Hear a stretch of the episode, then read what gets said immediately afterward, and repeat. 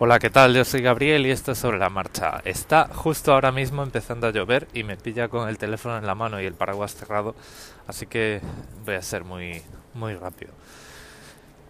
Tema. Eh, voy a comentar un tema muy rápido y voy a dar paso a un comentario que tengo por ahí de Sansa. Eh, así que, bueno, el tema del gobernador general de Australia lo dejo para la semana que viene porque si no me voy a calar hasta los huesos.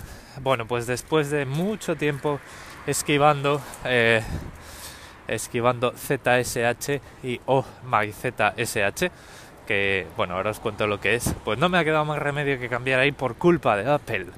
Y vais a decir vosotros, ¿cómo? ¿Cómo? Y yo, claro, porque la WWDC eh, ha dado paso a la beta de Catalina del nuevo sistema operativo para el Mac y parece ser que la consola, la shell por defecto, en vez de ser Bash, que es la que yo uso desde tiempos inmemoriales, desde 1997, pues va a pasar a ser ZSH.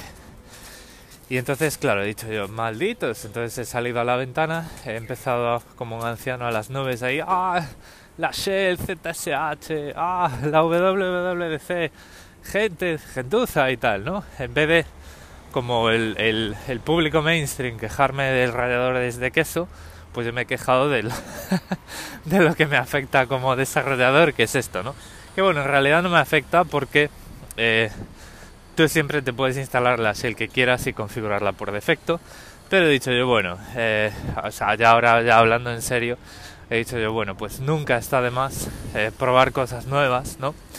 Y, entonces pues me he metido de lleno, he hecho un piscinazo y lo que he hecho ha sido pues ya mismo sin esperar a que salga Catalina, que por cierto yo no voy a ser de los que me instale ninguna beta en ningún momento, yo esperaré a que llegue, esperaré a que la gente se haya metido em, la toña contra la pared por haberla instalado demasiado rápido.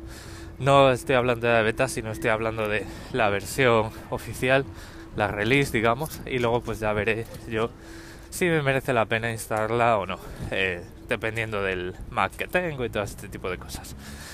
Bueno, pues yo ya he hecho ese cambio y además pues he hecho el piscinazo completo porque me he instalado OMI ZSH.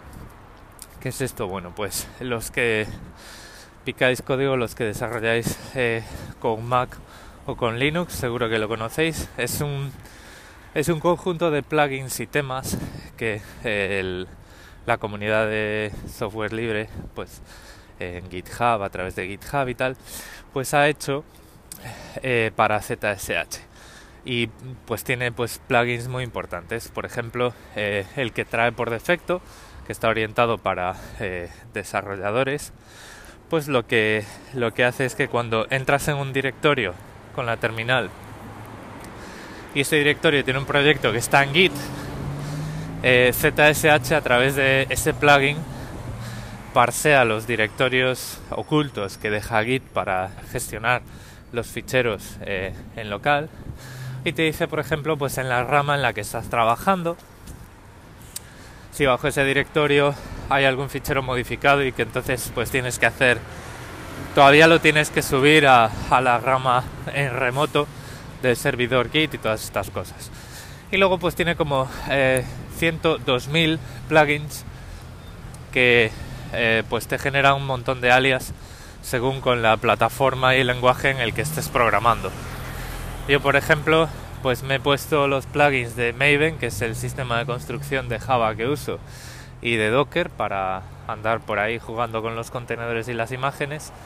Y bueno, pues eh, genera un montón de alias que No sé si llegaré a usar porque como ya me sé los comandos de memoria, pues me va a costar el doble de esfuerzo olvidar esos comandos y aprenderme los alias que son más cortos. Pues yo qué sé.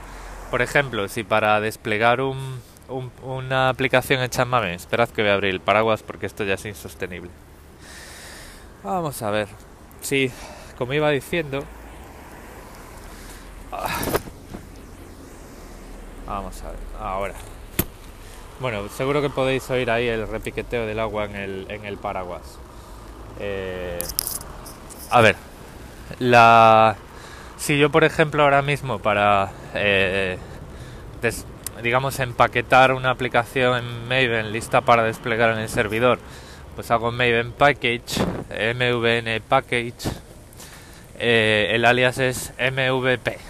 Entonces dices tú, vale, está muy bien, pero para esto, para sacarle partido a esto, me tengo que aprender las cosas de memoria. Pero bueno, el tema por defecto que trae es bastante limpio y bastante tiene mucha información en, muy poco espacio. Pone colores en la consola y, y va cambiando iconos según la, por ejemplo, pues si el el resultado del último comando que has ejecutado ha ido bien, pues hay una flecha que está verde. Si ha ido mal, hay una flecha que está, una flecha que está roja. Entonces, bueno, pues de un vistazo, pues eh, tienes mucho más control sobre lo que estás haciendo en la terminal, pues sin tener que leer cosas.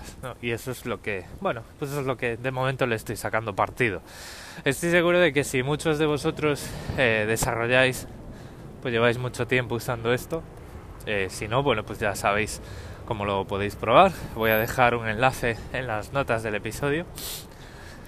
Y ah, bueno, pues ahora doy paso a, antes de centrarme en, la, en el día miserable que tenemos hoy de invierno con lluvia y viento. Eh, bueno, a todo esto la semana que viene vamos a volver a estar a 25 grados, pero bueno, es lo que hay en, en Sydney. Hay un dicho que es eh, cuatro estaciones en una semana y en Melbourne hay otro dicho que es cuatro estaciones en un día y es lo que hay, ¿no? En general hace buen tiempo todo el año hasta que llega la semana o las dos semanas de tiempo de perros que suelen caer en invierno y a lo mejor pues lo que tienes normalmente durante el invierno es una semana en la que el lunes te puedes achar de calor y el miércoles congelar de frío. Lo dicho, voy a dar ya paso a los comentarios y bueno, pues si recordáis el otro día os hablaba de que había roto una maneta de cambio en la bicicleta por hacer lo que no se debía hacer, ¿vale? Yo os lo expliqué muy de pasada, pero tenemos en los comentarios al bueno de Sansa explicándonoslo mejor. Así que con esto voy a dejar el episodio y os dejo las, en las notas del episodio ese enlace a OMAIZSH por si sois terminaleros y lo queréis probar. Así que bueno, pues nos vamos escuchando la semana que viene, pasado un buen fin de semana.